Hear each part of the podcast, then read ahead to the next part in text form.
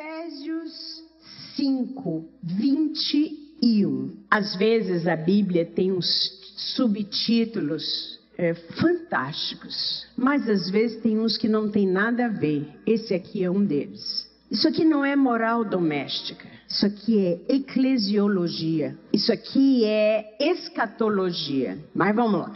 Sede submissos uns aos outros no temor de Cristo. Ou seja, amem-se uns aos outros. Amem-se. Meus queridos, nós temos que pedir a Deus uma graça. Libertar as nossas mentes de uma leitura ideologizada da Bíblia. Tem feminista de verniz que lê isso aqui e diz: Não, não vou me submeter. Presta atenção, deixa de ser burra, desculpe, assim, com todo respeito. Isso aqui quer dizer: se amem, se amem. Então faz uma leitura ideologizada da Bíblia e não percebe que a Bíblia é um livro inteiro, que tem uma exegese, que tem uma linguística, que tem uma, uma, uma tem várias línguas misturadas. Então aqui, para nossa informação, significa amem-se, tá bom?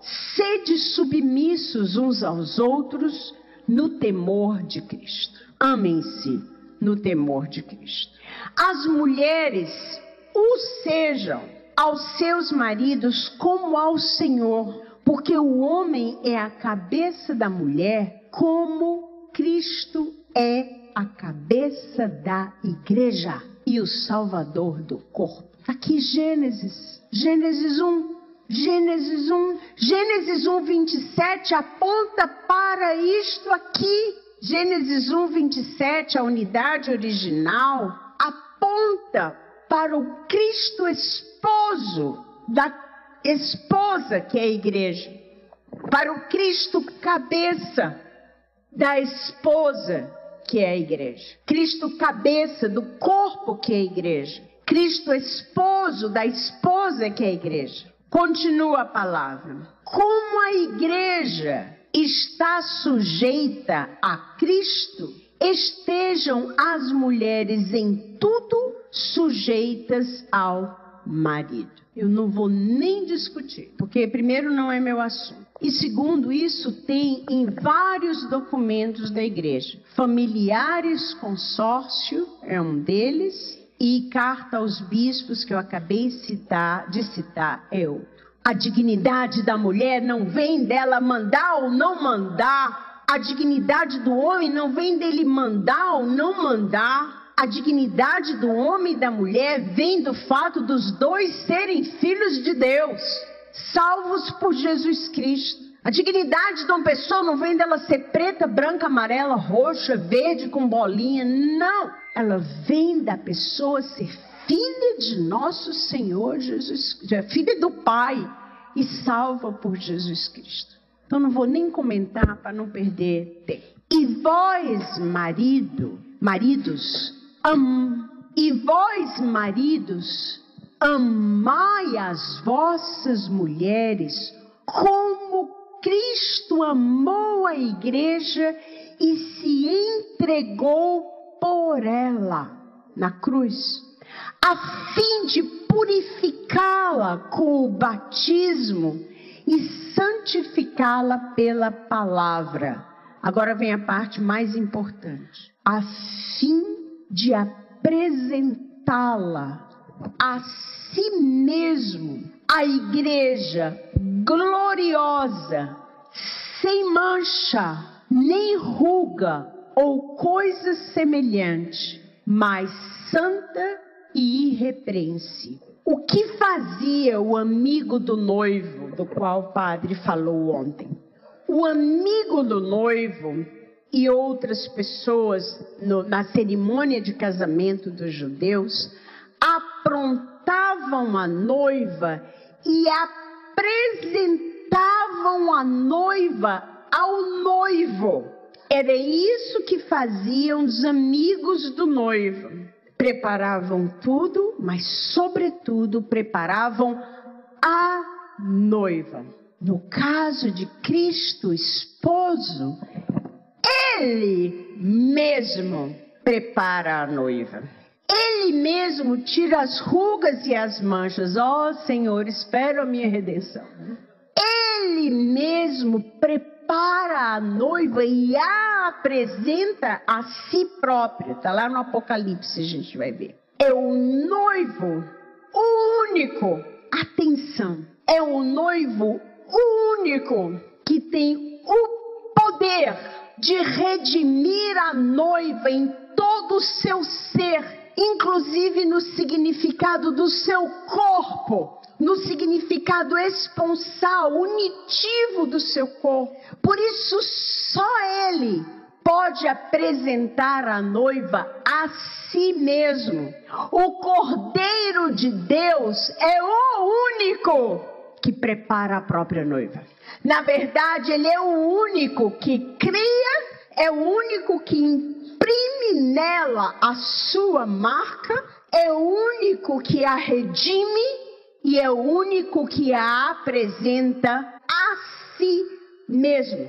Porque ninguém é digno de tocar na noiva do cordeiro. Porque ninguém é digno de enxugar as lágrimas da, da noiva do cordeiro.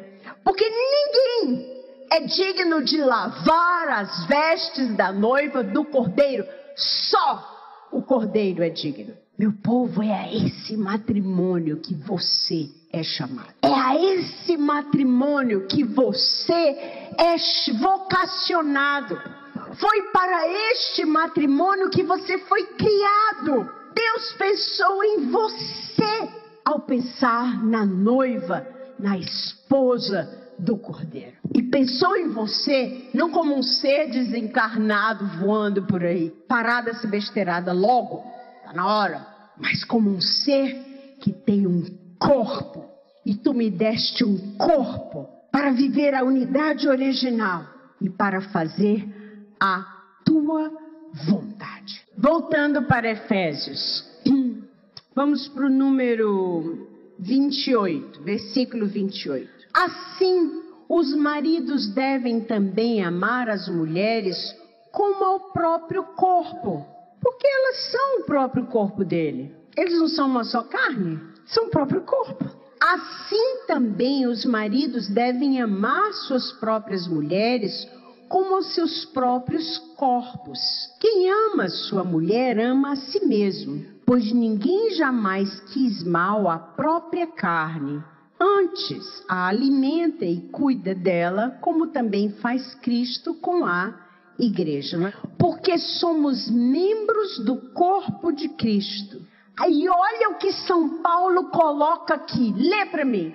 Somos membros do corpo de Cristo. Lê agora. Por isso, deixará o homem seu pai e sua mãe e se ligará à sua mulher.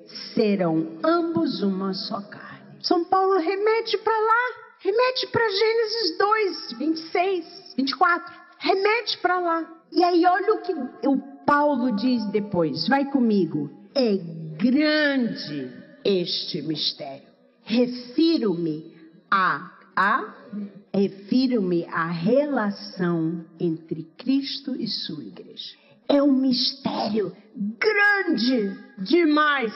E olha que para São Paulo não tinha mistério. É mistério grande esse relacionamento esponsal entre Cristo e sua igreja. Vocês estão entendendo onde nós vamos chegar? É muito mais do que vocês imaginam. Gênesis 2, 18. Deus modelou o homem da terra, contemplando Jesus. Soprou sobre o homem o nefesh, não o ruá, o nefesh, que é o sopro da vida, que deu vida ao homem. E o homem vivia aquilo que João Paulo II chama de solidão do primeiro homem. Era ele e Deus. Que solidão maravilhosa, né? Às vezes a gente fica querendo uma solidãozinha dessa. Mas o homem tinha Deus, entretanto era só. E João Paulo II diz que essa solidão do homem era necessária para que o homem desejasse alguém semelhante a ele. Deus olhou, versículo 18, e disse: que foi que Deus disse no versículo 18? Não é bom que o homem esteja só. Vou fazer uma auxiliar, um auxílio que lhe corresponda. Aí ele começou. Criou do solo tudo, tudo quanto foi bicho. Qual é teu bicho preferido? 3, 2, meio já. Ok. E o homem deu o homem deu nome a todos os bichos. Quer dizer, o homem tomou posse de todos os bichos. Dar nome para o hebreu é tomar posse. Pois vocês estudam mais isso. O homem deu nome a todos os animais, versículo 20. As aves do céu, a todas as feras selvagens, mas para Adão, aqui tem homem, mas a palavra no original é Adam, que a gente diz Adão, não é? Mas para Adão, para esse homem primitivo, não encontrou Ezer que lhe correspondesse.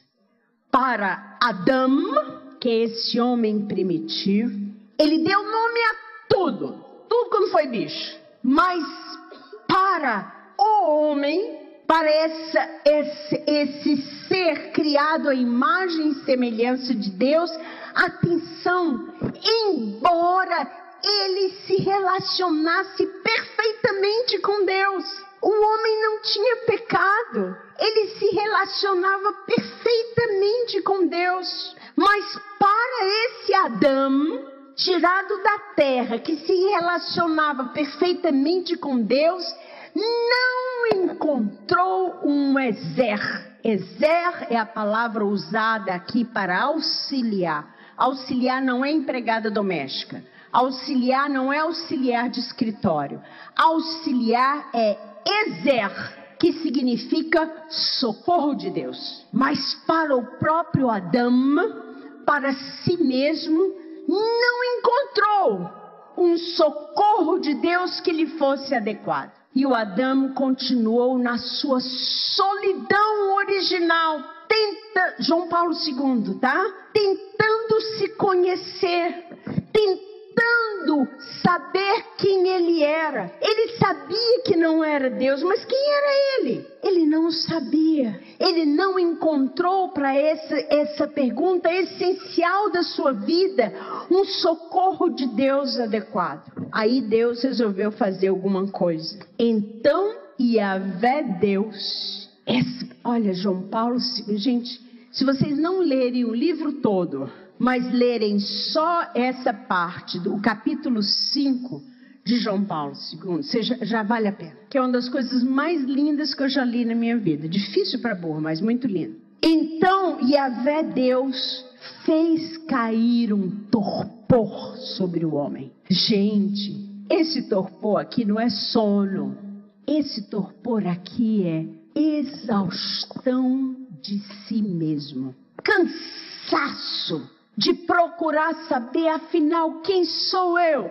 Cansaço de procurar se conhecer sem ter como. Ou era bicho, ou era Deus. Ele precisava de um auxílio. E Deus permitiu que o homem passasse, atenção, do torpor ao estupor.